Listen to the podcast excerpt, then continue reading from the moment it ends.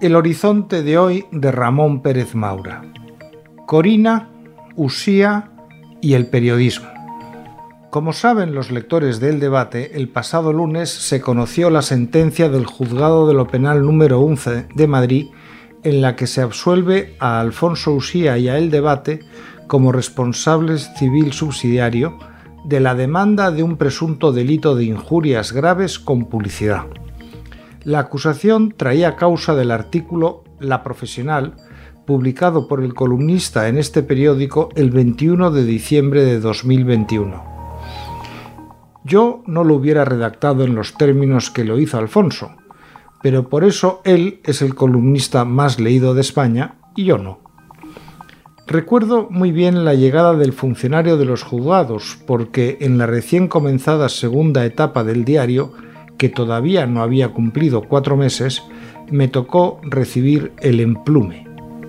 Era el primero que tenía el diario en su segunda etapa histórica. No soy la persona adecuada para glosar las conclusiones de la sala penal según aparecen en la sentencia, pero sí quiero hacer alguna referencia a la posición en que deja esto a el debate.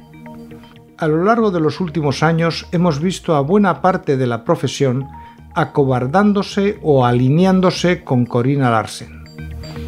Lo que ha faltado es quien le plante cara una gran casa editorial acabó retirando los libros que mejor describen la relación de Corina con don Juan Carlos, y lo hicieron por miedo a ella.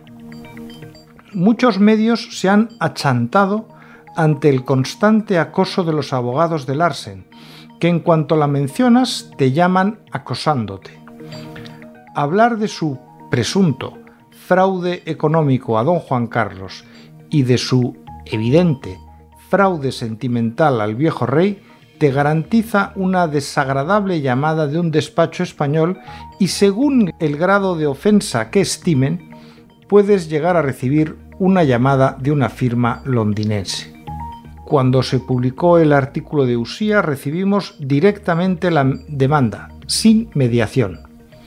Ella contrató un excelente y carísimo abogado que se ha encontrado con que los tribunales en segunda instancia tampoco le dan la razón a su cliente.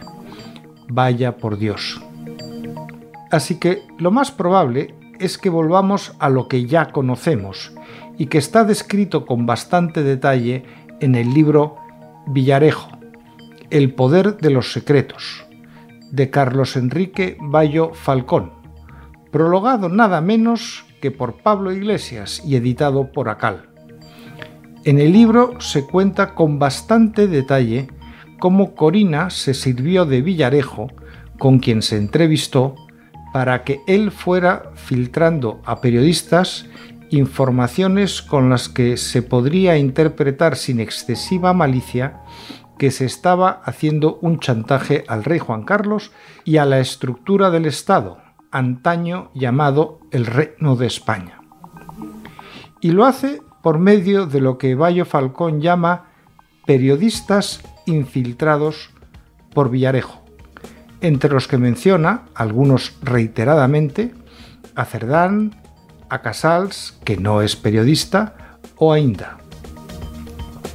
Yo me imagino que Corina Larsen querrá recurrir la sentencia, en los últimos cuatro meses ha perdido dos demandas, una contra el rey Juan Carlos y otra contra Alfonso Usía y el debate.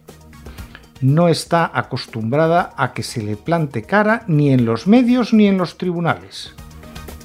Pero en el debate tenemos la costumbre de defender la verdad y jamás aceptar chantajes. No todos pueden decir lo mismo.